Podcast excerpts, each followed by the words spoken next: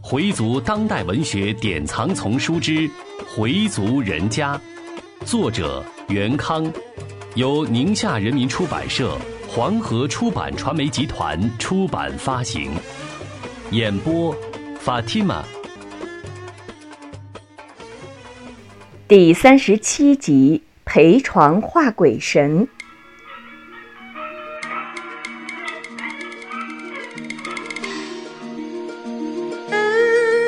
佩南下班后没有回家，直接去了医院。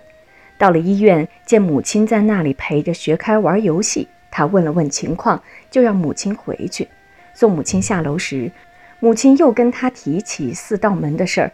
佩南说：“这些都是迷信，您别瞎猜疑了。”佩南送走母亲，回到病房，见病房外正在给病人送饭，他顺便问了一下：“有回民的饭吗？”送饭的人说有，他回去给学开打饭。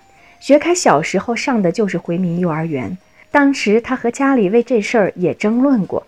他的意见是上一个比较好的幼儿园，但那里没有回民伙食。人家说可以单做，但是家里人死活都不同意。有回民幼儿园为什么不去，偏上汉民幼儿园？佩南说那儿的师资水平低，再说回民幼儿园的设备也不行啊。最后，他还是没有说服父母，把学开送到了回民幼儿园。上学后，也没发现跟别的孩子有多少差距，相反，比一般孩子还聪明。学开从小在回民家里长大，闻不惯那种气味儿，病房和整个楼道里都是汉民菜的味儿。佩南只好带他到外面吃。见到儿子在吃饭，他也觉得自己饿了。便拿出手机给何晶打电话，问他回家了没有，想办法给他带点吃的来。在医院的院子里散步，他们绕到门口迎接何晶。何晶接到电话后也想看看儿子，就买了些点心，骑车直奔医院。见到学开很高兴的样子，心里踏实了很多。他们在一条长椅上坐下，何晶和学开说着话。佩南独自一人吃着点心，喝着矿泉水。佩南对学开说：“你看，我们都吃过饭了，妈妈还饿着肚子呢，让妈妈回家吃饭去吧。”学开点点头说：“行，妈妈明天您跟我们一起吃吧。”何晶答应着：“好，明天我做好了饭，我们一起吃。”说完就回去了。天色渐渐暗了下来。院子里散步的病号也都回病房了，佩南也带着学开回病房了。楼道里已经亮起了灯，晚上的新闻联播开始了。大厅里有不少病号在看新闻。佩南让学开上床休息，学开让爸爸给他讲故事。但佩南的肚子里除了电器以外，没有什么故事可讲。平时他也不注意搜集儿童喜欢听的故事。临时抱佛脚也来不及，怎么办？瞎编一个故事吧。但现编故事又不是他的专长，他只记得孙悟空大闹天空的梗概，要是讲起来，恐怕还没学开讲的好。忽然他灵机一动：“今天爸爸没有准备好，明天再给你讲。你给爸爸讲一个故事好不好？”学开一听很高兴：“好呀，我给你讲一个优素福的故事吧。”佩南说：“好啊，你讲吧。”他不知道学开讲的是《古兰经》里的故事。亚古拜有好几个儿子，他最喜欢的是他最小的两个儿子，一个叫优素福，一个叫宾亚敏。在弟弟十八岁时，他们的母亲就去世了。失去了母亲后，父亲就更加疼爱他们兄弟俩了，于是就遭到哥哥们的妒忌。有一天，优素夫早晨起来对父亲说：“爸爸，我做了一个梦，梦见天上十一颗星星和太阳、月亮都向我跪拜。”亚古柏说：“孩子，这是个好梦，但你不要讲给你的哥哥们听，他们知道了会更加妒忌你，甚至会想方设法来陷害你。”自从优素夫做了这个好梦后，父亲更加疼爱他了。于是，他的哥哥们就更加妒忌他，恨不得马上就把他除掉。一个说：“我恨不得立刻就把优素夫杀死。”另一个说：“优素福一没犯罪，二没做错什么事，杀他恐怕是没有道理的。我们还不如把他骗到耶路撒冷的那口枯井里。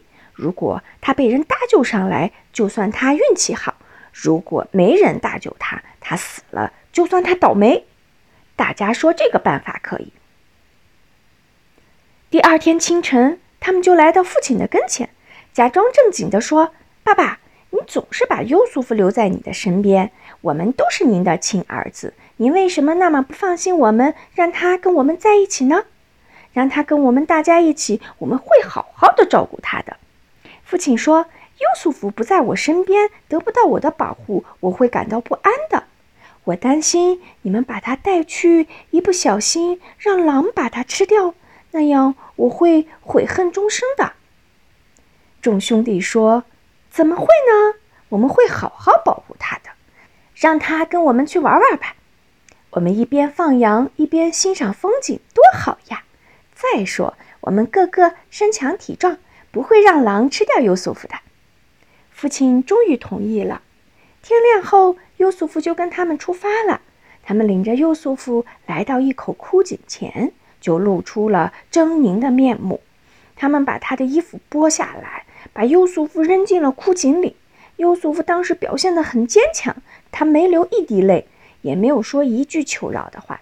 他的哥哥们认为这样就出了气了，解了恨，然后就回去见父亲，假惺惺地哭着说：“父亲，不好了，您担心的事情果然发生了。优素父让狼给吃了。您看这血衣。”他们把涂着血的衣服拿给父亲看。亚古拜已经识破了他们的诡计，说：“你们这些人利欲熏心，嫉妒成性，嫉妒成性，干下了坏事。我只有忍耐，直到你们的阴谋败露，受到惩罚。”佩南听得很入迷，问学开：“后来呢？优素福死没死呢？”学开反问：“你猜猜？”佩南根据学开讲的来推理，断定优素福没有死。对了，爸爸，你知道这个故事吧？佩南说：“我不知道，我是猜想的。”薛开说：“优素福后来让一个商人给救了。”哦，那后来呢？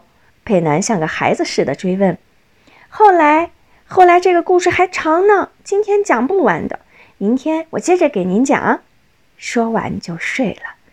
佩南想，这个故事是谁讲给他的呢？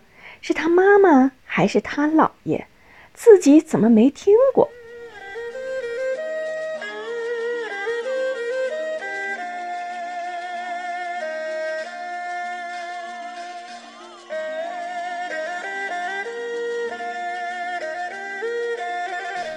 佩南到医院来陪住，真是迫不得已。假如这不是儿子，他是绝对不会到这儿来陪住的。佩南有个奇怪的毛病，就是害怕医院病房。他认为医院经常会死人，不定什么时候就推过一个死人。佩南不知道自己为什么那么害怕死人。爷爷住院时，他去看望爷爷也是跟大家一起去。他从来没有独自守过买替，即使是自己的亲人，他也害怕。现在让他一个人陪住，实在是没办法。已经是晚上十点了。病房里的人都已经入睡了，同病房的成年人有的已经打起了呼噜，佩南却怎么也睡不着。楼道里一有响动，他的神经就立刻紧张起来，尤其是夜深人静时，不知哪儿的门一响，声音特别大，而且刺耳，这就让他很吃一惊。有几次，他轻手轻脚地走到房门前，想看看外边的动静。外边越是安静，他心里越是紧张。他甚至会怀疑有人突然从背后掐住他的脖子，就像恐怖影视里出现的画面一样，纯粹是自己吓唬自己。突然，楼道里出现了脚步声，皮鞋的声响特别刺耳。脚步越来越近，直到学开住的病房门前停住。天哪！门开了，一个穿白大褂的女人径直朝他走来，她的头发都竖起来了。这么晚了，还有大夫查房，他产生了一种莫名的恐惧。您是孩子的父亲吧？